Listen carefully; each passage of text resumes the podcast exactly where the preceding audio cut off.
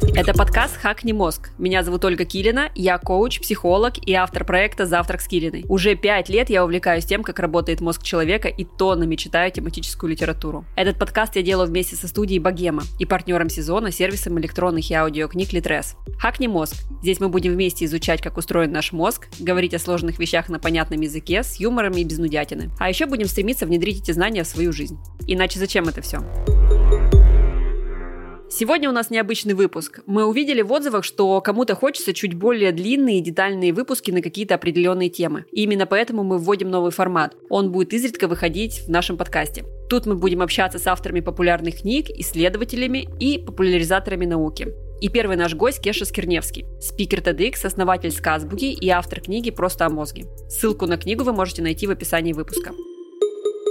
Кеша, привет. Спасибо, что пришел к нам. Представься, пожалуйста, расскажи немного о себе. Меня зовут Кеша, и у меня есть классическое такое представление, что я предприниматель, спикер TEDx, основатель сказбуки, и э, теперь я всегда добавляю автор книги «Просто о мозге». Ну, и это достаточно комплексно меня описывает. На самом деле, я тебя в первый раз увидела как раз на TEDx, и там была такая тема, вообще она вскользь промелькнула, но меня она очень зацепила по поводу того, что нам нравится и что нам не нравится. И сегодня очень хочется поднять ее как-то, знаете, серьезнее, комплекснее. Поэтому мы сегодня поговорим, почему людям нравится что-то, что-то не нравится, как мы выбираем любимую еду, любимые вещи, любимых людей. И для начала очень хотелось бы, знаешь, как-то в терминологии определиться, что такое нравится? Вот как это нравится что-то? Чтобы мы понимали, о чем мы говорим. Здесь э, нужно сделать небольшой такой дисклеймер, чтобы сразу можно было понять, как я рассказываю о каких-то вещах. Я стараюсь рассказывать не с точки зрения физиологии, устройства мозга и так далее, потому что я сам-то в этом не то чтобы очень хорошо разбираюсь. Я точно так же просто всю жизнь э, читаю про мозг и в какой-то момент стал рассказывать. Я стараюсь всегда описывать то, как все это работает с точки зрения применимости. Не с точки зрения рассказать, типа, о, мозг работает вот так, вот тут есть такие-то отделы мозга, вот здесь мозжечок, вот здесь вот там зона брака и так далее. Я стараюсь описывать через метафоры так, чтобы этим можно было пользоваться. И, с одной стороны, мы про чувство нравится можем э, разговаривать э, с точки зрения э, нейромедиаторов.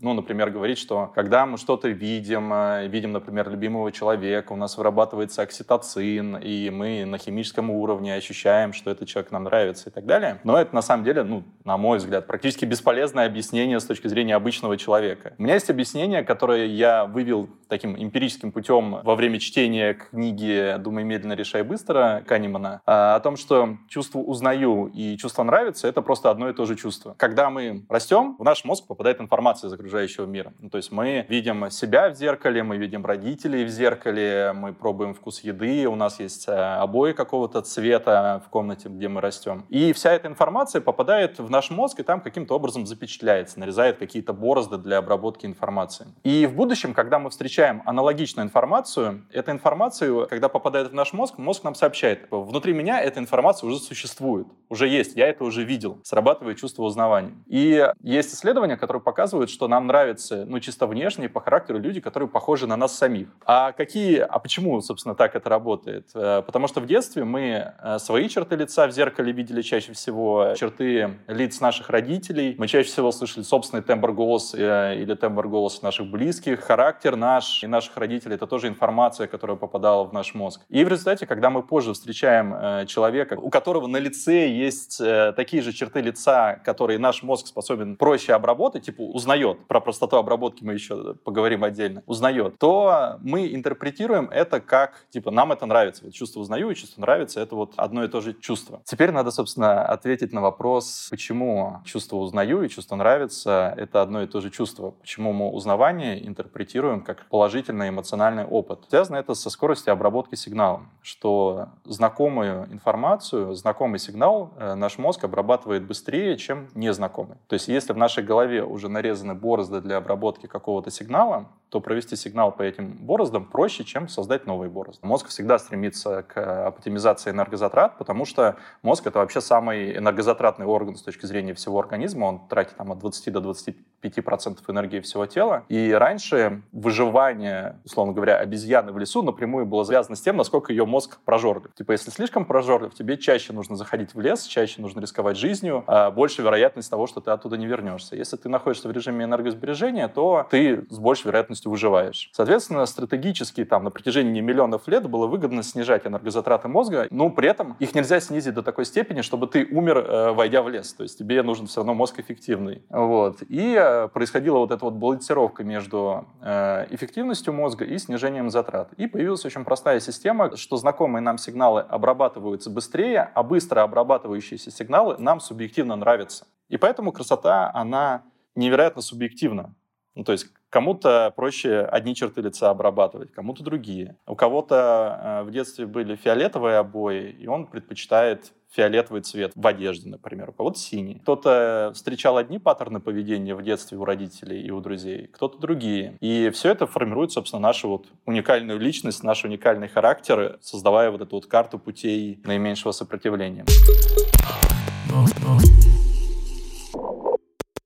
Слушай, я хотела задать такой вопрос. Вот этот вот эффект простого предъявления в маркетинге, да, который используется, это же, по сути, то же самое. А, ребят, эффект простого предъявления, сейчас немножечко отступлюсь, это когда вы слышите что-то постоянное из каждого утюга, и когда вы в итоге приходите в супермаркет, вам кажется, что этот товар, он хороший. Хотя там это далеко не факт, и, может быть, вы об этом порошке условном просто слышали, потому что везде проплачена реклама, но когда вы приходите на стойку с порошком, вам кажется, что самым безопасным будет взять именно этот порошок, потому что, ну, иначе о чем о нем все говорят, да? То есть чем чаще вы видите что-то, тем это вам безопаснее, красивее, ну как-то приемлемее, что ли, и с большей вероятностью вы выбираете это. Первое, что нужно понять, что плохая реклама работает, что мы видим по телевизору какую-то ужасную рекламу, мы думаем, ну что за бред, э, что это угу. такое. О, да. Да, и нам кажется, что мы на логическом уровне способны, э, типа, отфильтровать плохую рекламу. Частота повторения на самом деле гораздо важнее, чем логическое обоснование. Логическое обоснование вторично. Более того, логическое обоснование в большинстве случаев и не участвуют в процессе принятия решений, но это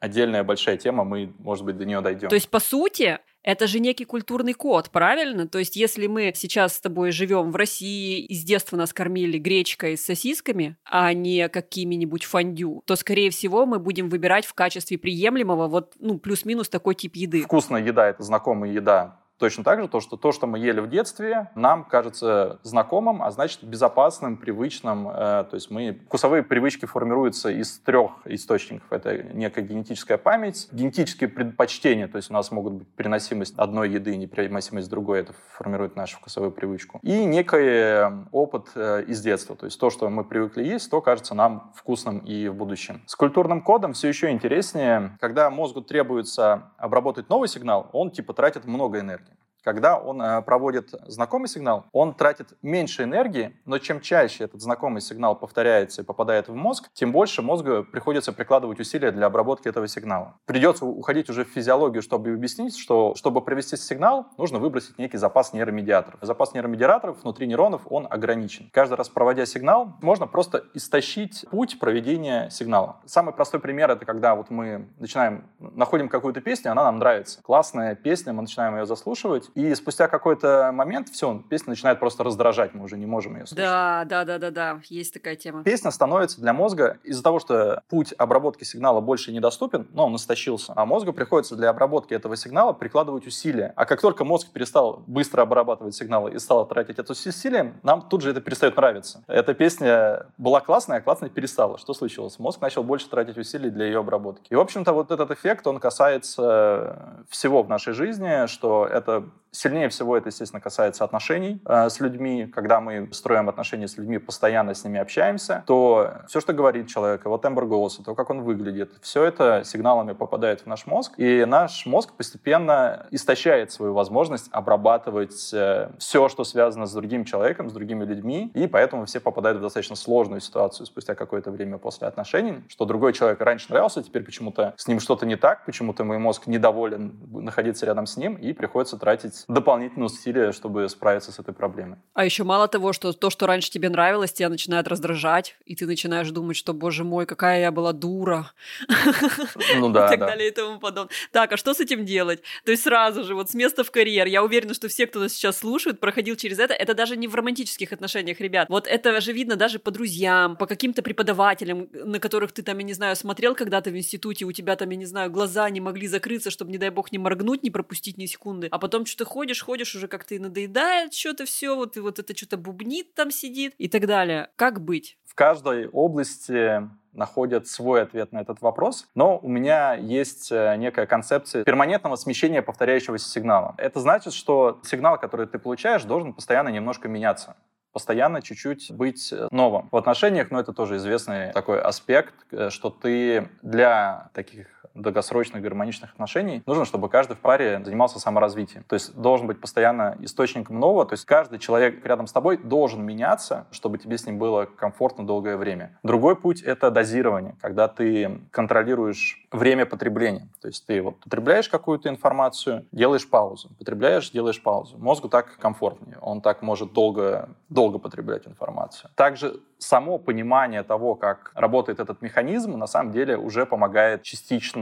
справиться. То есть почему, мне кажется, важно разбираться с механизмами мышления, потому что понимание принципов работы мышления влияет на то, как мышление работает. То есть это какая-то такая рекурсия, замкнутый механизм. И это понимание позволяет очень много углов сглаживать. Если ты понимаешь, что сейчас тебе человек перестал нравиться из-за того, что твой мозг истощился, то ты начинаешь вот это вот раздражение к человеку воспринимать не за чистую монету, а за особенность работы мышления. И вот эта вот э, поблажка снижает уровень раздражения. То есть ты своему мозгу объяснил, что все в порядке, ты сам как бы сам дошел до этой ситуации, сам страдаешь, пожалуйста, успокойся. Дело вообще не в другом человеке. Есть некие очень важные возрастные особенности, которые влияют на всю эту систему. Есть так называемые сенситивные периоды. Сенситивный период, если просто, это наиболее благоприятный период мозга для восприятия той или иной информации. Их по-разному дробят, ну то есть э, когда ребенок растет, у него есть наиболее благоприятный период возраста для сенсомоторных навыков, то есть для того, чтобы видеть, чувствовать, и мозг наиболее восприимчив сейчас. Потом для когнитивных навыков, для логических рассуждений. И все вот так вот дробится, что вот сейчас мозг говорит, сейчас тебе нужно делать вот это, чтобы ты это лучше всего освоил. Это как бы есть сенситивный период. Это если посмотреть узко. А если посмотреть более широко, есть сенситивный период адаптации человека к окружающей среде. Ну, то есть человек родился, кто-то рождается, ну вот упростим э, мир, кто-то рождается в пустыне, кто-то рождается в лесу, кто-то там рождается на необитаемом острове. Э, мозг должен адаптироваться к среде, в которой он появился, чтобы начать в этой среде действовать наиболее эффективно. То есть нужно научиться, кому-то нужно научиться добывать воду в пустыне, кому-то нужно научиться рыбачить. И э, у человека два таких сенситивных периода. Один длится до 12 лет. Происходит рост нейросети. Нейросеть становится больше. То есть больше, больше, больше, больше. Очень высокая нейропластичность. И человек в этот период очень быстро учится. Ну, то есть мозг ребенка — это мозг э, супергероя по сравнению со взрослым, просто потому что есть огромная нейропластичность, огромная адаптация. И у ребенка вообще минимум проблем с истощением реакций потому что мозг вот просто не успевает истощаться. Он восстанавливается, адаптируется, у ребенка мало стресса от перемен, от изменений, то есть он как раз э, впитывает. В 12 лет э, происходит перелом. Невостребованные нейронные соединения, то есть человек рождается с большим избытком нейронных соединений. До 12 лет, чем больше опыта ты получил, чем больше впитал, чем больше узнал, тем больше у тебя нейронных соединений закрепится. И после 12 лет начинается сброс невостребованных нейронных соединений. Мозг начинает, ну не то что деградировать, но сбрасывать излишки, опять-таки, чтобы не дополнительную энергию на поддержание нейросети. И процесс э, сброса происходит, идет где-то до 25 лет. Ну, цифры условно, они плюс-минус там угу. 1-2 года Понятно, двигаются, да. да, но примерно до 25 лет. И э, с 12 до 25 мозг все еще невероятно пластичен. Он все еще быстро перестраивается, мы быстро адаптируемся. До 25 лет все еще можно там уехать в другую страну, мозг адаптируется к сигналам вокруг окружающего мира и так далее. Просто адаптироваться к отношениям, просто быть в отношениях. А к 30 годам пластичность мозга выходит на плато. То есть нейропластичность сохраняется, мы все еще можем учиться, все еще можем адаптироваться, но она просто становится кратно медленнее. И к 30 годам обычно все это чувствуют. В 30 э, лет у всех появляется ощущение, что мир немножечко сломался. А как бы не мир сломался, мозг перестал адаптироваться. То, что нам раньше э, доставляло удовольствие, к 30 годам обычно перестает доставлять удовольствие, и нам требуется заново переосмыслить свою жизнь, типа, а как теперь действовать, исходя из этого. Соответственно, если переехать в другую страну э, до 25 лет, справиться с этим будет гораздо гораздо проще, чем если после 35 лет. Я хочу немножечко такое сделать э, предупреждение. Ребят, это не значит, что после 30 все пропало. Это значит, что после 30 нейропластичность только в ваших руках, и ваша задача, если вам хоть что-то там нравится, да, хоть куда-то начинает затягивать в какое-то хобби, то прямо берите, изучайте, делайте это. Больше как в детстве не получится, знаете, там типа посмотрел две документалки, прочитал две книжки и такой, как будто бы все знаешь. Тут уже придется немножечко побольше посидеть, но в этом и интерес. То есть в этом и интерес, что вся жизнь становится в наших руках, и наша нейропластичность — это наша ответственность в том числе, и наша обучаемость, и какие-то знания и так далее. Потому что звучит неутешительно. Кстати, вот о сложности. Скажи, пожалуйста, а есть какое-то мнение уже одно такое, почему людям некоторым нравятся какие-то плюс-минус простые вещи, а какие-то сложные? Ну, то есть одни очень классно себя чувствуют, изучая поп-музыку. Я сейчас утрирую, ребят, то есть, понимаете, это э, на вкус и цвет, как говорится. Ко вкусу тоже, кстати, вернемся. А кто-то там, да, погружен в классику, причем мало того, что в классику, еще и в каких-то определенных дирижеров, знает оркестры, куда-то готов ехать за 3-9 земель, чтобы послушать определенные исполнения. Вот как это работает, что кому-то простое доставляет удовольствие, а кому-то вот прямо сложное, какие-то сложные произведения, там, литературные, артхаус фильмы, классическая музыка. Как это? Есть прекрасная фраза, что просто это когда понятно. Ученому, который занимается разработкой двигателей для полета для, на Луну, двигатель кажется простым, потому что он ему понятен. Ну, он в нем разбирается, угу. он понимает все детали, и он ему кажется простым. А там сторонний человек посмотрит на это и скажет, это безумно, это самое сложное вообще, что существует. При этом, а, если этот же ученый послушает э, кей-поп музыку, она покажется ему каким-то безумием. Просто потому, что он точно так же в ней не разбирается, он не понимает контекста и так далее. И наши предпочтения, они как раз и базируются на том, что нам просто и понятно. Нам нравится то, что нам просто и понятно. И здесь ну, бесполезно спорить, потому что бесполезно спорить о чувствах. Типа я чувствую, что вот это хорошо, а другой человек чувствует, что вот это хорошо. И невозможно другому человеку доказать, что он чувствует неправильно. На самом деле этим же тоже классно очень пользоваться, потому что, например, если вы вдруг решаете, что вы... Ну, не то, что решаете, если вы вдруг, например, давным-давно мечтаете мечтаете открыть бизнес или начать печь тортики или начать рисовать, и при этом сидите и ничего для этого не делаете, то так ничего не сделается. Но если вы даже начнете просто лежать в сторону своей мечты условно, лежать на диване и смотреть документалки по поводу рисования или по поводу кулинарных шоу, где пекут эти торты, то это уже будет очень большой шаг, потому что вы погружаетесь в контекст. И чем больше этого контекста в вашей жизни, тем больше, чем больше культурно-социальной атмосферы, которая хоть как-то, да, маячит и э, намекает вам на это, то тем больше вы будете стремиться ближе и ближе к этому, и рано или поздно возьмете кисть, возьмете муку или возьмете там, я не знаю, и откроете себе ИП. Полностью с этим согласен. Типа, очень хороший совет с точки зрения погружения в контекст. То есть, э, есть, э, я привожу всегда пример с э, картины галереи, что вот есть картина, перед ней стоит два человека, искусствовед и дворник. Вот на картине нарисован пейзаж. Они смотрят на одну и ту же картину, видят одно и то же. В зрительную кору поступает одна и та же информация. Однако у искусствоведа гораздо больше контекста. Он знает, в каком году была сделана картина, какой э, стиль, как работают мазки, как, э, что художник хотел сказать, в каком месте это было сделано. Дворник видит просто, ну, домик какой-то стоит на берегу. Все, все, что он видит, все, что он понимает. И в результате, из-за того, что у художника гораздо больше контекста, э, его мозг гораздо сильнее меняется в процессе потребления вот этой информации, связанной с картиной. То есть мозг художника, он в этот момент совершает много работы, а эта работа, она в конечном итоге приводит к более повышенной нейропластичности, к появлению каких-то идей, инсайтов и так далее. И наращивание контекста, оно как раз приводит к тому, что ты, когда просто смотришь на мир, у тебя, чем больше ты знаешь о разных явлениях, о разных событиях, о разных вопросах, чем больше у тебя контекста, тем больше у тебя в каждый момент времени мозг нагружен. И с точки зрения сохранения вот этой нейропластичности в течение жизни, это очень хороший прием, что тебе нужно не просто разово сесть и прочитать книгу и нагрузить свой мозг. Тебе нужно читать книги, которые расширяют твой контекст о явлениях, с которыми ты сталкиваешься каждый день. Тогда каждый день мозг сам по себе будет нагружаться чуть больше,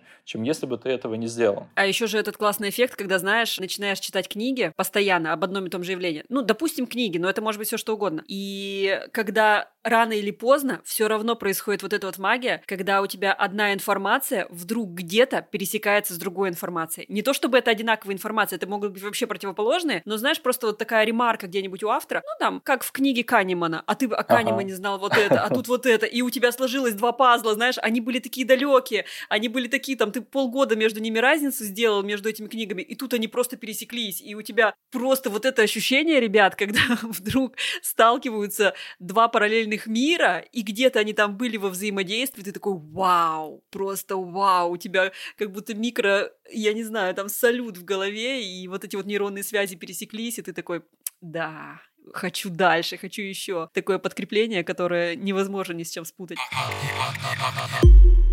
Кеша, хорошо, а скажи тогда, почему вот к вопросу об искусстве, да, стоит дворник и деятель культуры, а как вот тогда, почему вот некоторые люди прям вот сразу идут в отрицание какого-то современного искусства? Или если мы берем там какую-то понятную совершенно тему, например, э, ресторан, кафе, и тебе говорят, что, а не хотите ли попробовать, ну, например, устриц? Я никогда их не пробовала, и мне неприятно есть что-то, что как бы, ну, такое. Почему оно может вызывать вот такое вот отторжение? Вот как это работает, что прям, знаешь, вот не пробовал, но осуждаю то, что мы знаем о мире, ну вот, например, мы хорошо понимаем концепцию защиты своего тела, что если кто-то пытается поранить наше тело, мы понимаем, что это опасно, что не надо к нам приближаться с горячими или острыми предметами. Вот это вот чувство защиты своего тела очень понятно, потому что это связано с выживанием. Если его повредить, мы можем не выжить. Можно сказать, что то, что мы знаем о мире и то, как мы воспринимаем этот мир, для нашего мозга это на самом деле точно такое же тело. Просто его нельзя увидеть и потрогать, оно немножечко аморфно. Но на самом деле наше мировоззрение, с точки зрения нашего мозга, это точно такое же тело, которое необходимо защищать. Потому что если кто-то приближается к нашему мировоззрению с острым предметом, с альтернативной точкой зрения, мозг воспринимает это как угрозу для выживания. И опять-таки можно по-разному объяснять, почему так работает. Мне нравится объяснение, что, ну, предположим, тебя убедили. Хорошо, ты вот ко мне пришел человек и сказал, что я не прав. Ты убедил меня фактами, примерами, доводами и так далее. Но что происходит с нейронами, которые раньше отвечали за мою предыдущую предыдущую точку зрения, они же никуда не деваются. Вся нейросеть, которая была для обработки одного мировоззрения, она так в моей голове осталась, несмотря на то, что другой человек доказал мне, что она ошибочна. И получается ситуация, что на моем теле, что вот эта вот нейросеть моего предыдущего мнения, это какой-то мизинец, который мне сказали, что тебе его сейчас нужно отрубить. Он тебе больше не нужен. Это просто какой-то атовизм в твоем теле. Он должен отмереть. А мозг, он как строить новые нейронные соединения не любит, так и удалять старые. Вот процесс апоптоза, он достаточно энергозатратный. И в результате у тебя, по сути, в мозге появляется такая условная информационная опухоль, информация, которая тебе не нужна, с которой ты сам же не согласен, но которая постоянно, каждый день, каждую секунду потребляет энергозатраты организма. То есть что-то, что с чем ты сам не согласен, но что-то, что ты должен хранить, это как гирю с собой носить. Ты хотел бы ее опустить, но не можешь. Она технически неудаляема от твоего тела. Вот поэтому ты начинаешь себя убеждать, что гиря-то, в общем-то, мне нужна, она мне помогает с равновесием, она является неотъемлемой частью моего тела. И поэтому люди очень э, борются за свои точки зрения, за свое мировоззрение, чтобы не попасть в такую достаточно болезненную с точки зрения мозга ситуацию. Меня это точно так же касается понимания этого аспекта. Я придумал, как менять свою точку зрения, не отказываясь от предыдущей точки зрения. Это помогает по-другому с этим работать. Подход очень простой. Когда ты, во-первых, перестаешь приравнивать себя к своей точке зрения, ты говоришь, что я, я — это не моя точка зрения, что, в общем-то, никаким образом то, как я смотрю на мир, не говорит о, обо мне как о личности. Что я где-то это услышал, и я это транслирую. Вот все, что происходит касательно точки зрения. И я отношусь э, к точкам зрения как к такой солнечной системе, где летают планеты с разными точками зрения. То есть мои, я стараюсь накапливать максимальное разнообразие точек зрения, не пытаясь их увязывать друг с другом и не э, ассоциируя их с собой. И я не занимаюсь тем, что выбираю, какая из этих двух планет является истинной истиной. Я просто храню информацию о каждой из этих планет, о каждом из мировоззрений. И э, в том или ином контексте я могу использовать либо информацию с одной планеты, либо с другой, в зависимости от того, что мне нужно сделать, или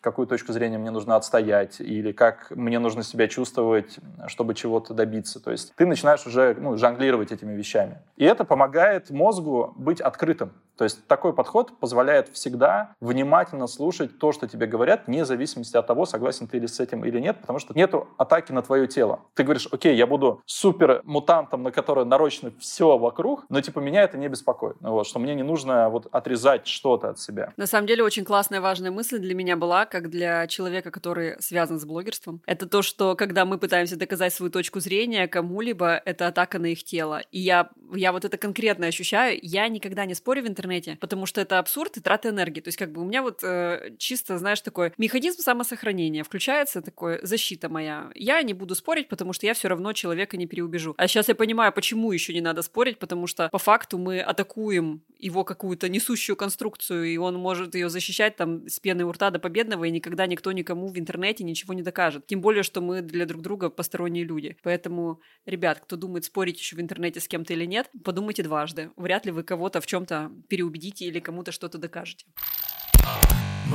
Слушай, очень интересно, очень все здорово. Я бы хотела обратно вернуться к романтическим вот этим вот нашим отношениям. И вроде бы понятно, как уже работает вся эта история с едой, с какими-то культурными явлениями и так далее. А как вот мы все-таки относим людей в разряд красивый и некрасивый, привлекательный и непривлекательный? Вот этот мне человек понравится или не понравится? Как вот это вот происходит? Еще на этом остановимся, потому что мне кажется, это многим интересно, из чего складывается вот эти вот понятия «мой человечек», вот прямо «мой человечек», свяжу с ним свою жизнь. Как это работает и как мы можем какие-то лайфхаки из этого вынести. Что такое сенситивный период? На секунду вернемся к этому вопросу. Первый этап сенситивного периода набора нейронных соединений, который длится до 12 лет. На самом деле за эти 12 лет происходит 90% всех изменений мозга в мозге, которые доступны нам на протяжении всей жизни. То есть если мы вот возьмем все изменения, которые произошли в нашем мозге за всю жизнь, то 90% из них происходит за первые 12 лет. То есть это значит, что все, что с нами произошло э, в этом возрасте до 12 лет, по сути, формируют нашу судьбу, наш характер. Вот эти те самые пути наименьшего сопротивления. То есть они, все, что с нами произошло в этом возрасте, это фундамент того, как мы будем воспринимать мир дальше. Да, дальше мозг остается пластичным, да, мы это корректируем, но это невероятно значимый период. Опять-таки, всегда привожу пример с сенситивным периодом у волков. У них он длится до 7 месяцев. То есть 90% всех изменений, которые доступны мозгу волка, происходят за первые 7 месяцев. Если мы на первые 7 месяцев поместим волка в белую изолированную комнату, а потом выпустим наружу, то волк уже никогда не научится ни охотиться, ни э, быть частью стаи, ни навигации в лесу. Период адаптации мозга к окружающему миру, все, он упущен.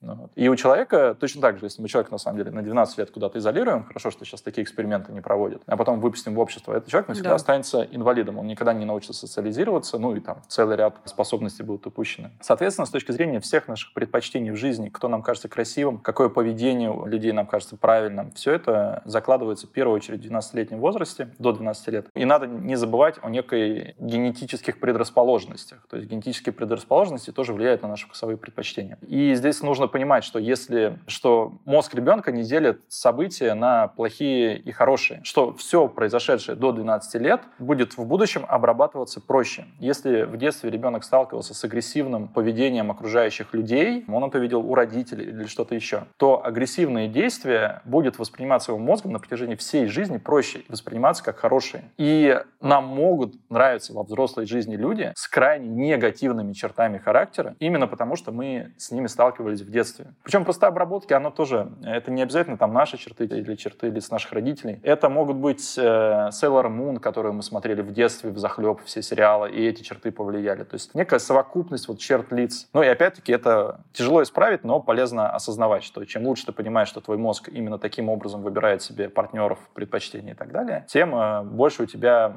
каких-то рычажков для того, чтобы это скорректировать и контролировать. Но опять-таки ты не можешь обмануть свои чувства, чувства — это истина, но коррекции это поддается. А что касается того, чтобы нравиться, логика та же самая. Нужно сделать так, чтобы мозгу другого человека сигналы, связанные с тобой, было проще обрабатывать. То есть, по сути, во-первых, мелькать почаще перед ним. Да, да, с определенной частотой, с определенной периодичностью. Угу. Вот. А есть еще один простой лайфхак, что мы в большинстве случаев ведем себя как э, витрина. Мы пытаемся себя в первую очередь продемонстрировать э, другому человеку. А самый простой путь э, понравиться — это впитать человека в себя. То есть, когда ты пообщался с человеком и видишь, что человек в результате общения с тобой изменился, меняется, то в нем как будто появляется часть тебя внутри другого человека, и ты уже любишь не другого человека, а часть себя внутри другого человека. И самый простой путь, mm. самый простой путь понравиться — это чему-то научиться в процессе общения,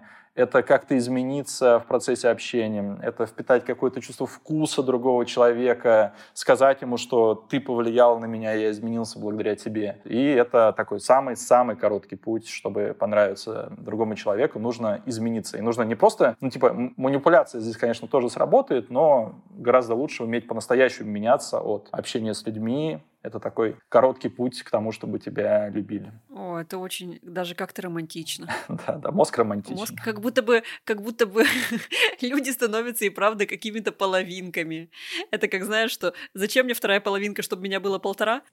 вот, а тут получается, что как-то люди так все перемешаются между друг другом, и будет у них какая-то плюс-минус романтика. Слушай, а вот это вот, знаешь, когда тебе уже так нравится человек, ну, это вот у меня вот, например, лично к детям такая история. Так тебе нравится вот особенно твой ребенок, что ты хочешь прям сожрать его, как он тебе нравится, вот так вот нравится. Мозг прямо говорит, это безопасно, это классно, это здорово. И нам настолько это нравится, что мозг такой начинает по принципу компенсации давать туда еще и агрессивное, чуть-чуть подмешивать, чтобы нас совсем не уносило вот в это вот милейшество. Такая, знаешь, термин такой милая агрессия, когда мы так хотим прям вот это вот какая-то такая штука классная, желтая уточка там, я не знаю, и мы начинаем испытывать что-то странное, чтобы это раздавить. Я думаю, тут э, у Сапольского в книге биология добра и зла, угу. хорошо разбираются действия нейромедиаторов, и он говорит, что отношение к нейромедиаторам, что, например, окситоцин – это гормон любви, он ошибочный, что э, в зависимости от контекста и в зависимости от э, ситуации один и тот же э, нейромедиатор может вызывать диаметрально противоположные чувства. Ну, он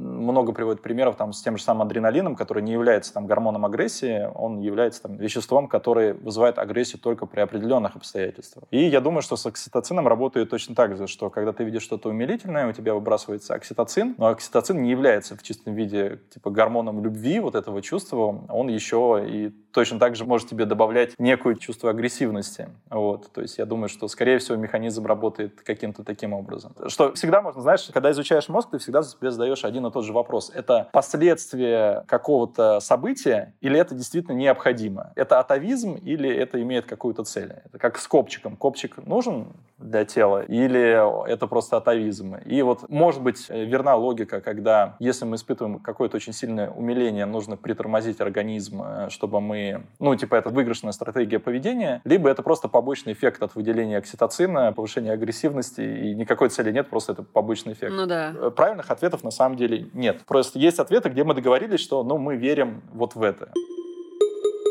Кеш, спасибо огромное за эту тему. Можно я скажу пару выводов, которые я для себя сделала и прям тут выписала себе, потому что мне кажется, что это очень классно и как-то обнадеживает. Мне очень понравилось, во-первых, разговор этот, и стало реально все понятно. Мозг сделал вид, что все понял, что, все теперь понятно, особенно когда мы говорим, что такое нравится или не нравится в каком-то партнерстве, неважно, это друзья, это романтические отношения, это партнер по бизнесу. И вот эта вот история про то, что нам может не нравиться какой-то человек не потому, что он плохой, или не потому, что у нас что-то сломалось внутри, и нам он перестал нравиться, а потому что просто он нам слишком приелся, да, и вот эти вот связи немножечко по-другому стали работать, и о том, что из этого еще и есть выход, что это дозирование и какое-то постоянное саморазвитие, мне кажется, что это офигенно классная история, которую можно использовать просто вообще повсеместно в каких-то социальных связей, потому что мы же существа социальные, нам с этим так и так сталкиваться, и это очень здорово и очень классно. Ну и вообще, вообще все объяснения, вот эти вот, как ты сказал, что очень нравится простым языком объяснять какие-то сложные вещи, это реально то, что нужно, и на очень многое открывает глаза. Спасибо тебе огромное. Да, я в какой-то момент, знаешь, задал вопрос, а почему люди вообще хотят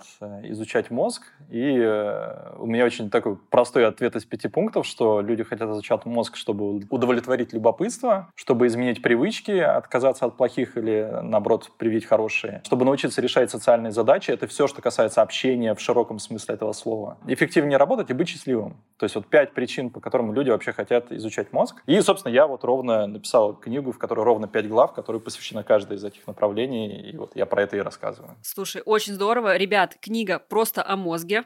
Всем рекомендую. Смотрите, изучайте. И мне кажется, что когда ты изучаешь мозг, ты как будто бы делаешь действие, о котором ты никогда не будешь жалеть. Знаешь, такой вот, не знаешь, что почитать, почитай что-нибудь о мозге. Потому что, ну реально, это прямо вот напрямую касается нас, и это очень прикладная история всегда. То есть нет такого, что вы читаете, таким, М, интересный факт. Всегда такое, что вы читаете интересный факт, а его можно использовать вот так-то и вот так-то. И это офигенный плюс в такого рода литературе, поэтому пользуйтесь, э, читайте и подписывайтесь на нас с Кешей во всех социальных сетях. Мы оставим все ссылочки. Спасибо еще раз большое за выпуск от души. Спасибо слушателям, что вы были с нами. И обязательно пишите отзывы после этого подкаста об этом выпуске. Подписывайтесь еще раз, напомню, на социальные сети наши и студии Богема. Всем пока. Было офигенно интересно. Пока-пока. Thank you.